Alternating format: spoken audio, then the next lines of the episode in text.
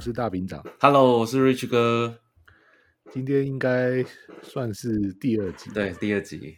不过在这个这个 moment，我们第一集都都还没上传。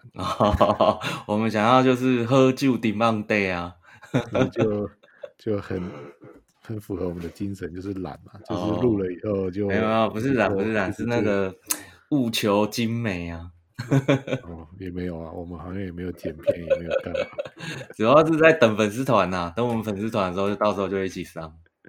没有啊，就只是想要瞎聊，结果录完发现还要再上传，还要还要修修，还要那个弄很多有的没的，就觉得好烦哦。哦，啊，不过反正至少我们还是要保持这种进度啦。对啊，要把它录一录，总会聊出一片天吧。好啊，所以这礼拜有什么好玩的新闻？哎，上礼拜不是聊到那个吗？西门町，西门町现在变许愿池了。哎，上个礼拜不是真男友，然后这礼拜换求干爹。我觉得你可以去找阿姨，不想努力，你应该也会红。哦，真的哦，你就挂个牌子说阿姨，我不想努力了。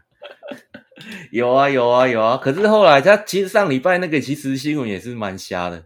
他说他什么哦，就是希不希望一个人过耶诞节跟跨年啊？结果呢，哎，没几天就找到男朋友，哎，结果后来又没几天说那个男朋友呢有一个闺蜜，然后住在一起，然后不肯离开，然后整这个事件就发现说非常的奇妙，然后后来又分手，然后没办法跨年，啊，没没想到这礼拜跨年前又换另外一个求干爹，说他不用有钱，然后陪我喝酒就好，然后酒量要好，然后我喝没我没喝醉之前不能倒哦。然后最后一句最浪漫就是什么？希望你是我夜晚的星星。这跟酒店的 slogan 好像有点像。所以你是不是已经去报名了？哦，其实我是经过啦。然后呢，我没有报名，但是听说那个五千人已满。马上那个突破脸书的那个交友限制对，对啊，赖啊，所以其实啊，赖可能要针对这个族群要开放一下。不过我觉得这个会不会变成未来的一个生意模式啊？我觉得会耶，网红啊什么的，全部大家都去这个地方。你知道，这是以前我们都讲嘛，O to O 嘛，啊、哦，对不对？Online to Offline，对啊，对啊，这是未来的趋势啊。对啊，然后我觉得。之前上礼拜是起底说啊，那可能是那个类似有点像行销公司啊，然后这个礼拜这个真干爹的，然后因为他说喝酒，哎，有人说是酒商啊，那也有人说是酒店的宣传新招啊。我觉得这礼拜这个超像超像假的哦，对啊，因为其实是第二个，第二个通常就是比较有那种跟风啊。对，这个感觉就很明显是来炒新闻的。对啊。但是，因为你也知道，今天今年因为疫情嘛，所以其实哦，可能真的那种八大行业其实生意是不太好。那你知道去酒店还要刷那个健保卡嘛？所以很多酒客都不敢去。哦，我也不我不知道，你不知道哦？那你太单纯，你太单纯。不过也有网友说，哎，这其实说，哎，真的，现在西门町网如就是好像就是这种活动或这种行销方式的一个聚集地。别许愿池啊！对啊，所以其实 也有人说啊，这是日本的飞田新地吗？或者是他们的那个类似那种呃牛郎啊，或者是那种女帝文化的那个一个聚落地，还用这种来招引就是客人，其实也是不错的一个概念。所以我觉得你应该当第一个四十岁以上去那边公开征友的。哦，因为现在都女生争男生，我们来来来弄一个男生争女生的，你觉得怎么样？对啊，你去那边就说找干女儿，我觉得找干妈、干阿姨比较快吧。干阿姨，你的竞争者太多了，你已经不是鲜肉了。而且干阿姨讲久了，好像会有点怪怪。而且通常这个你这讲究太逊了，什么干阿姨，马上要改口了，叫亲爱的。我懂，我懂，亲爱的。所以，我想以你的财力，应该找干女儿比较快了。哦，真的、哦，真的、哦，那那可能还要那个我的那个长龙跟杨敏，可能还要再再继续加油。这个你又是跟随的某位网络知名投资教主的那个？对对对对对对对，我现在老师好多、哦。他今天又 po 了说他赚了很多。哦，对啊，就是那个。呃，就是那个贴对账单没有对齐的老师啊，我一定要被出征的啊！不会啦，我们这个这个小众市场，对不对？对啊，对啊，对啊，对啊，我们就是跟风啊，搭便车，搭便车。我们都尊重所有的老师，他们都很厉害。没错，没错。啊，另外一个新闻呢，其实是最近就是脸书，其实我们讲的，其实最近因为呃这些社群的一个进步，所以很多越来越多奇葩。然后今天最近我看到一个奇葩呢，是有点像复出了。那他就是今年三月份的时候有一个呃社团叫做戒色宣传社以及利益众生社。那听起来好像有一个什么社什么什么宗教团体。那其实其实他是有一个网络红人叫林林差和的。然后呢，他就是不不走新三色，然后靠的时候是佛系戒女色，然后强调呢戒手淫可以改变相貌跟声音。然后亲自用角度呢，跟自拍记录来来那个，有点像那个什么，你知道那个日本那个罗兰吗？就是那个牛郎，对。然后他不是就有一些金句吗？就是说啊，他就是什么、嗯、哦，在这个房间里面，因为有罗兰，因为为什么那么亮？因为有罗兰，类类似这种概念。然后他好像也是用这种方式，然后但是那时候他的主轴是戒色，所以他就是会 po 说在第一天我戒。就是戒戒色的的感想是怎么样？哦，今天就是感觉没有像昨天那么猥琐。然后呢，啊，再戒几天之后就觉得，哦，戒色就是一种不用投胎就可以更帅、更聪明的方式。哎，觉得没想到有二点六万人去跟呢。所以要当师傅，其实人人有机会哈、哦。嗯，就找到一个点，对不对？那这个这个教到底他的诉求是什么？他的诉求就是，他就是，就是大家跟着他戒色，然后呢？因为这样讲好了，通常你会去加社团，以现在的大部分的男生来讲，都是加什么？哦，可能像说一见阮春秋啊、中指通啊，类似这种寻求什么片源呐，或者是说，哎，最近有什么样的，都是新三色之类的，对不对？哎，他就反其道而行，然后又告诉大家说，戒色是一个有益健康，然后有益新生灵。然后还有很多好处的一个一一一个一一个一项活动啊，那正常这样活动呢，其实就让我想起那个，就是日本片子不是都会有一些呃，就是说啊什么禁欲三十天，然后什么什么什么解解禁之后，就会发现说啊天呐，整个就是大奔放之类的啊，没想到说哎，其实他那边是一个一种情境，然后后来反过头来被他操作成一种，就是他可以就是有一些很始终的跟随者这样子。好吧，只能说现在是一个小众市场的的年代。反正你任何的诉求，总会找到志同道合的人。嗯，就只能祝福他。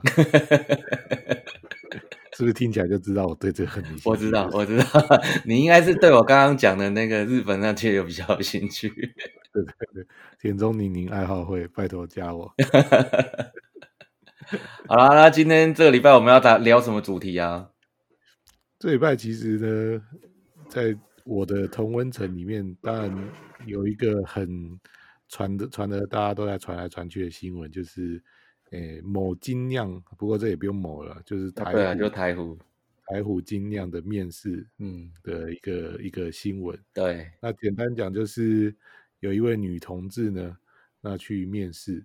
那当然，这中间他就开始 po 网，就是觉得他有一些很不好的经验。嗯，那我的重点不是在讲说他讲说他自己出柜，然后就觉得好像被歧视，因为这个已经大家吵吵蛮多。对啦，其实立场不同啊，所以各有论断。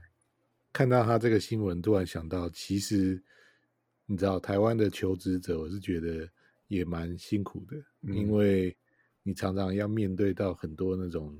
奇奇怪怪的公司，然后有一堆蛮奇怪的一些面试的这种过程，没错。所以，所以我反而今天想来聊聊到底有什么很瞎的那个对对对，面试经验对不。对，对那其实以我自己来讲啦，嗯、我自己那时候应该数年前吧，N 年前，嗯，那时候来找工作，对，我那时候就觉得找工作真的是一件非常痛苦的事情。嗯，你知道，像你们天龙国的人，你们可能没有感觉，因为反正反正你要你要面试，你就是跑东跑西的，反正台北就这么大嘛，很容易就找。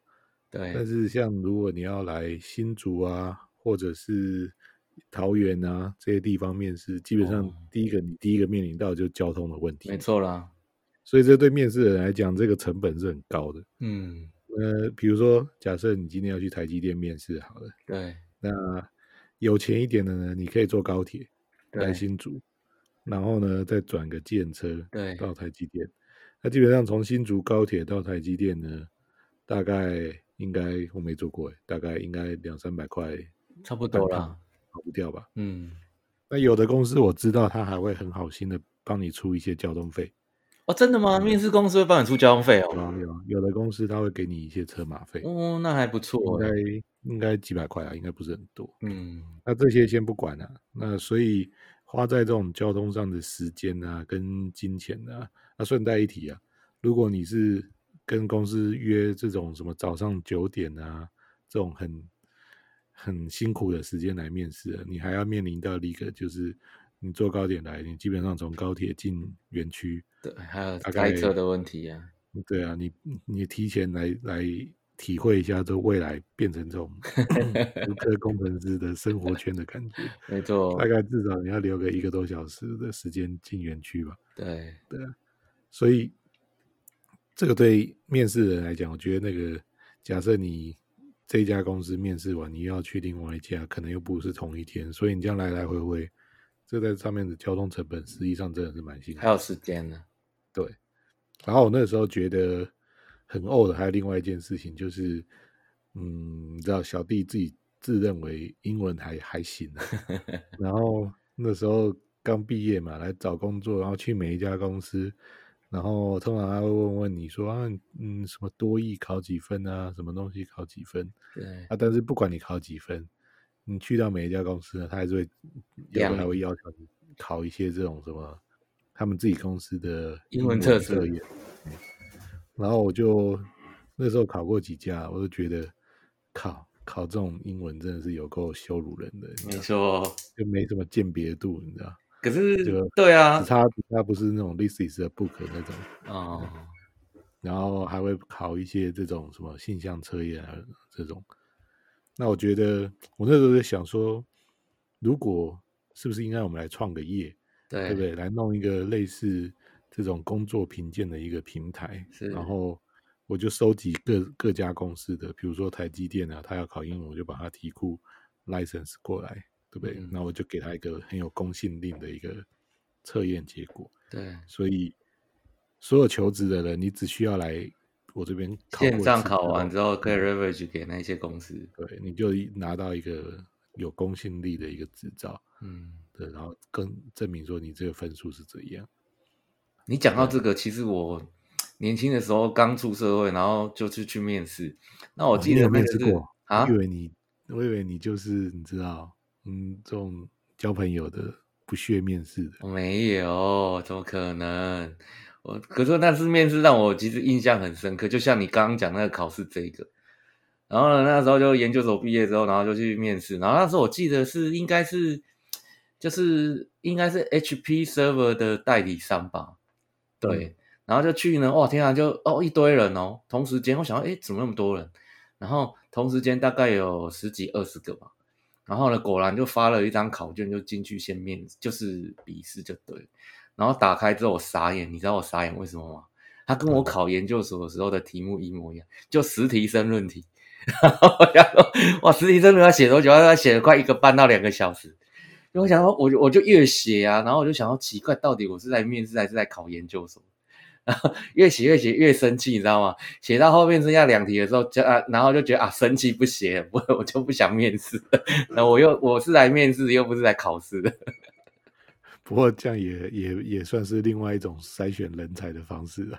对，因为我觉得那些东西跟你工作到底有什么关系，我也不懂啊。有啊，所以这种你知道，像我们这种比较反骨的人，我们就对这种就很很不屑，没有办法接 受。那你知道，有些人你知道，就天生可以接受这种的，可能就是这种企业他能够接受的人才，对不对？嗯、所以，好了，这也是一种筛选筛选的方法。应该说，就是这种公司通常都是比较像本土，就是中规中矩。然后他就认为说，哎，呃呃，名校毕业，然后呢，可能成绩好，然后呢，笔试成绩好，然后相对就是，哎，这些是比较好的人才。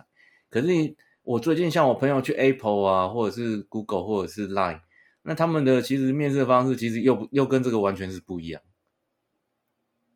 对，他们是很多关，嗯、但是他每一关是每一个面试官是在公司的每一个 position 不一样。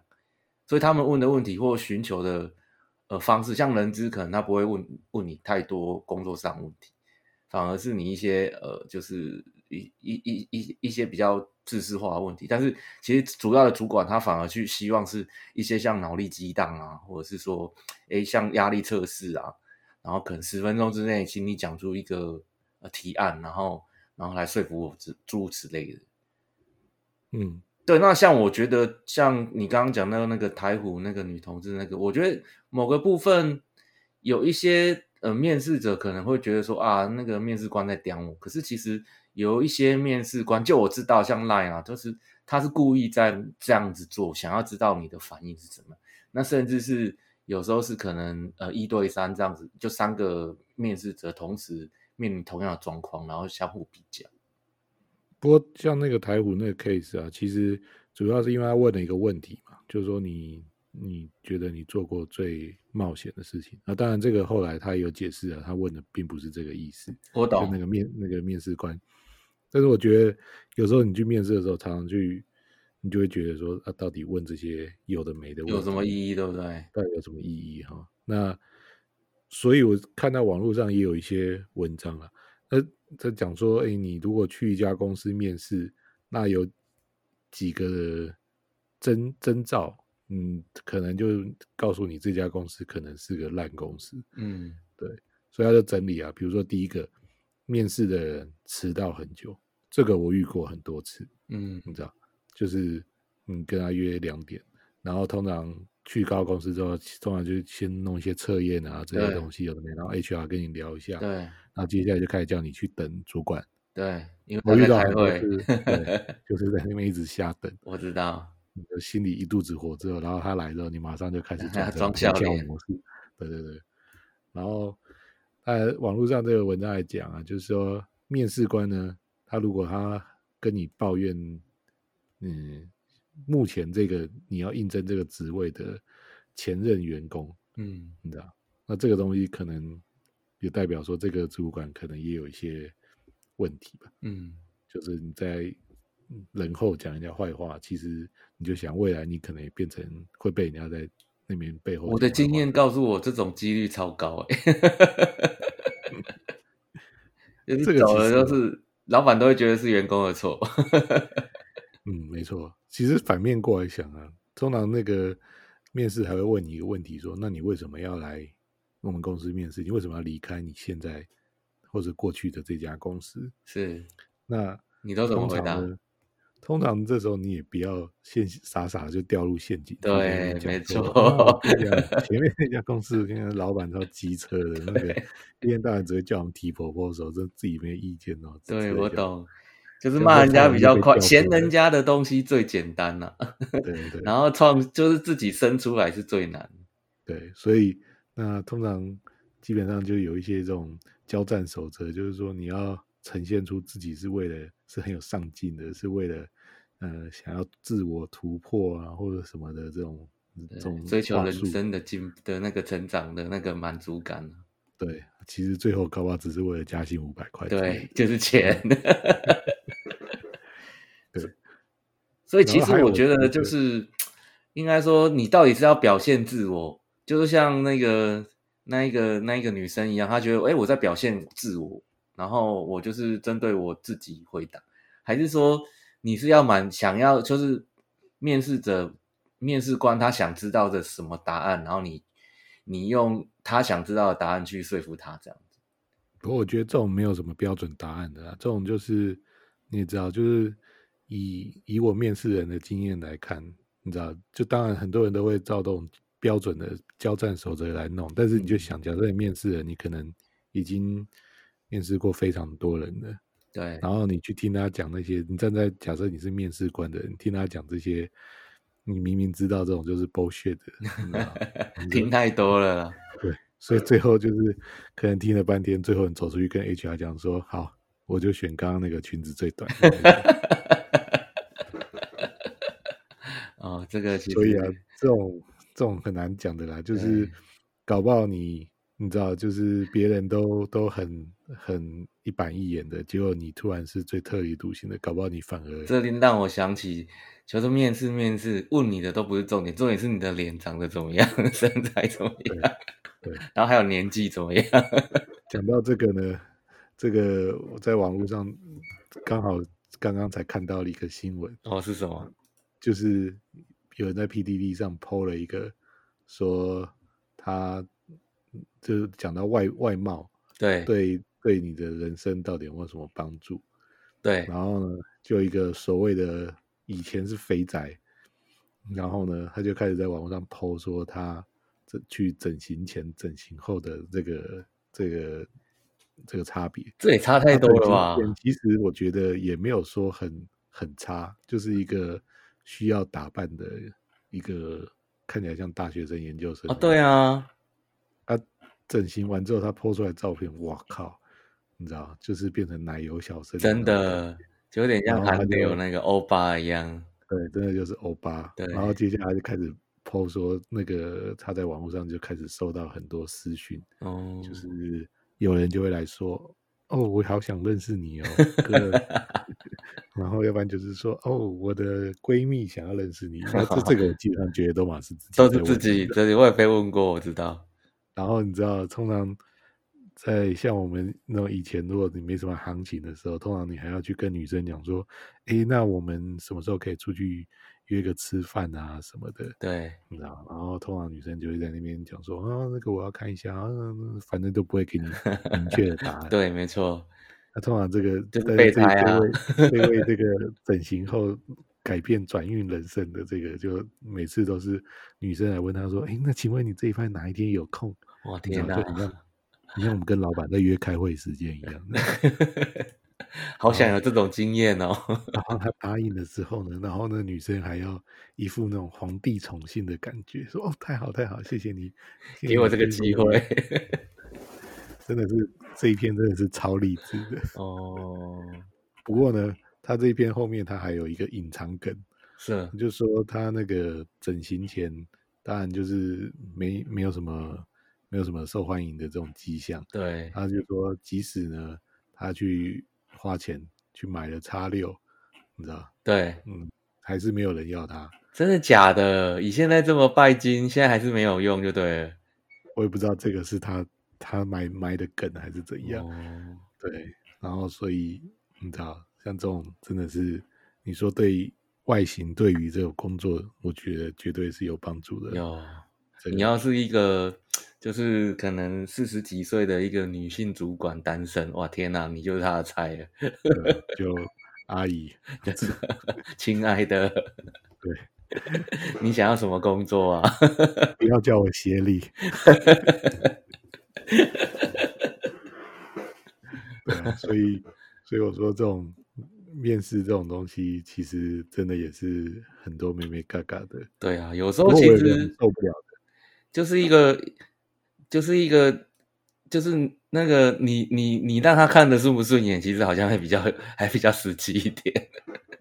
不不过我去每家公司，很多家公司面试啊，最受不了就是你要填一堆资料。哦，对。其实我真的不太知道说为什么那个公司可以要求你去填那么多个字，你知道？因为第一个你也不晓得你这些东西填了之后，你又面试不上，上了就算了，对不对？对啊，面试不上。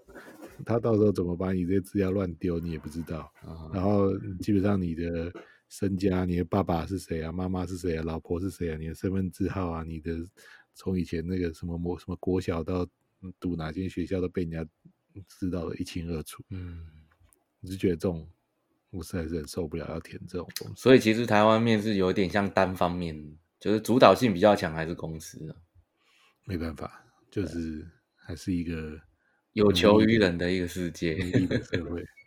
像我们这种在社会底层要往上爬的，就只能祈祷我们能够遇到阿姨了。对呀、啊，然后哪一天你当上老板的时候，你就可以选干干干女儿。对，我们就是在一个被掌控的游戏中。对啊，夹缝中求生存。对，不过讲到游戏呢，这跟我们今天要聊的剧就很有关了。哦，对啊，我还没看完呢。哦，真的吗？就是我介绍你看那个最近 Netflix 最有名的有一个叫《经济之国的闯关者》。那最近其实，呃，整个大概最近年年底前吧，然后掀起了一波呃漫画改编潮，哦，包括就是呃之前不是日本那个最有名的《鬼灭之刃》，然后带动了整个就是哦连那个一些那个比较年长者都会在看漫画，然后动漫啊，然后那个歌啊，还有就是有一个。呃，钢琴家，然后去幼稚园，然后就是演奏那个钢，就是那一首《鬼灭之刃》的主题曲。结果后来，哎，每个小朋友都会唱，哎，所以就引导说，哦，天哪，这个漫画开始很红。那韩国呢，就是像那个，呃，就是最近比较红的，像那个，呃，驱魔面馆啊，或 Sweet Home 啊，这种都是所谓的漫画改编，然后造成的一个轰动。那日本呢，其实最近这一部《经济之国的闯关者》。哎，也是一个就是漫画。你有看过他的漫画吗？我没有看过，我也没看过。对，但是听说也是算蛮有名的啦，就是算在那个连载上面，其实也是跟《鬼灭之刃》就是不相上下。只是《鬼灭之刃》它动漫出的比较早，哦，它就是它就是以动漫为主。对，那《今际之国》这个是漫画纸本。讲到这个，其实这就是我们这个节目的诉求。其实我们跟一般的阿宅大概有一些差别，就是，你，我们也很少聊动漫，对，很少，我们也很少聊游戏，对，对，那个什么 Cyberpunk，我们也没人在玩，哦，对啊，其实已经过了那个年代了，对，现在只能陪小朋友玩那个那个什么 Switch 森友会，对，动物朋友会，然后这是什么健身魔镜，也是太胖了。我女儿都比我会玩，对，她的房子生友会里面都已经盖得非常华丽，我还在搭帐 篷。然后说啊，爸爸累，爸爸让爸爸休息一下。玩了十分钟，他就看不下去，就把我抢走了。对啊，然后其实这部戏其实它最就是呃，这部戏之所以创呃就是造成一个轰动啊，除了就是动漫改编之外，它其实是在探讨一个就是生存跟人性的一个故事。它其实一开始就是说，哎，就是像那个。哦，整个像东京，它是取景是在东京涩谷，然后呢，这边呢可能有三个三三个人，那男主角呢就是有希，然后他就是跟他两个朋友，然后就是今天就是他就是一个废宅就对了，只会在家打电动，然后考上大学之后，然后也没什么斗志，然后呢他爸爸就嫌弃他，然后反而去栽培他弟弟，然后说啊，你不要像你哥哥一样，就是要当一个有用的人。那这一天呢，他被他爸念一念，又觉得很烦，然后就哎出门找他的朋友。那你也知道说，哎那种大学时代找朋友就是啊，也没有要干嘛啊，你在干嘛？你在干嘛？要不要不要找一个酒吧喝酒，或者是找一个地方混这种混时间？那刚好呢，他们就在那个呃涩谷那个十字路口，就是每次跨年最多的那一个那一个地方，然后就是在那边闲逛，然后突然之间呢，可能就是哎可能玩了一个游戏，然后突然跑到一个厕所躲警察。哎，出过来之后发现，哎，全世界都不见了，全世界的人都不见了，然后只剩下他们三个。那在他们三个之后，就是呃开始会遇到一些陌生人，然后突然就是灯亮起，告诉他说，哎，要闯关游戏，然后就开始玩玩游戏闯关。那这个玩这个游戏呢，玩了第一关之后才知道说，哎，其实这是一个生死游戏。你如果没有过关，你就会死掉。然后你过关之后，他就有签证。那签证呢，就是你的存活的天数。那他他其实杀人的方式就是，可能是天就是天上会射下一个那个镭射光，然后把你杀。他其实有点像，我个人认为像平行空间呢、不过我觉得前面呢、啊，前面这些怎么样开始进入游戏这边，其实我觉得有点有点草率。对，就是可能他后面会，因为我还没看完呢，我只是觉得前面就是为什么要大家来进入这个游戏，前面这些都都讲的还没有很清楚。对，因为后面他其实一开始就是让你觉得说，哎，原来他们只是一个玩游戏的一个一一一一个一个一个一个戏剧这样子，哎，可后来开始慢慢把整个人物。还有就是游戏的规则会慢慢的去做解释，像说他就会有用游戏的那种方式，就是这个游戏其实是它分成四种类型，一种是体能型的，哦，就是黑桃就是体能型，方块就是智力型，那梅花就是平衡型，就是团队合作型，那红心就是所谓的心理型，就是要要要要呃，就是做心计那种，那所以说他也把人物分成这四种。就有的人适合体力的，有的人适合脑力的，那有的人攻于心计的。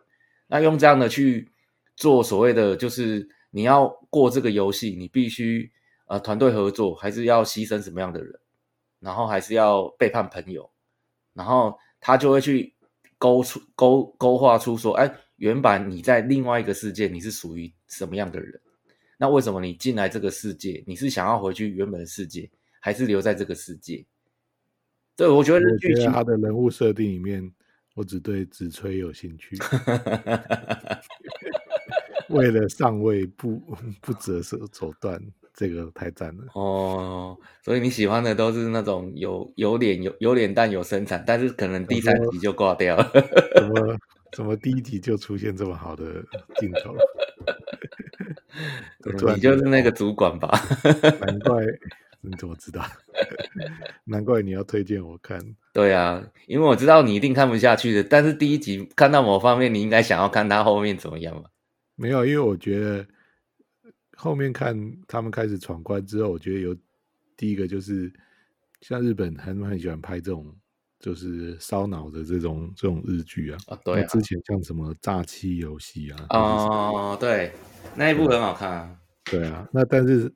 他们的好处，那时候的好处是，他会先把规则讲得很清楚。对，像这部片一开始就只有说哦，比如说好，你要记多少时间内你要闯关，然后你要完成什么样的任务这样子。对，然后比如说要选生死门啊，或者是玩躲猫猫啊。对，但这种东西就是你也不知道说到底这有什么规则。它其实有一个转折点呢、啊，你可能还没有看到。它一个转折点就是。他玩到一个红心七的游戏，那红心呢，其实就是一个要攻于心计，然后要牺牲人的一个游戏。对啊，我觉得，我觉得我一开始设想就是应该是要朝几乎游戏都应该要走红心的。我认为这个人性啊，对我的设我的设想就是这个应该是一个考验人性的，所以主角跟他的好朋友最后一定会面临到说他们要不是你死就是我亡，对。对，一定要是这样。然后像子吹小姐，对不对？对，最后就是他不是讲说他在一个火车上，然后全部的人都被毒气毒死，只有他活着。你不觉得这个游戏一点就是也是红心脸吗？哦，我还没看到这里，不要再不要再不要再爆梗了，是不是？不过其实他其实就是他他后面有探讨到一个，就是哎，可能在另外一个世界过得不是很好的人，然后突然被转移过来，到了一个平行世界。对，那这个平行世界其实你到底是你的乌托邦吗？有可能哦，对不对？就是说，哎，我在这个世界活得不好，可是我在这个世界我可以重新来。这其实也是我相信现在很多很多人会面临到的一个问题。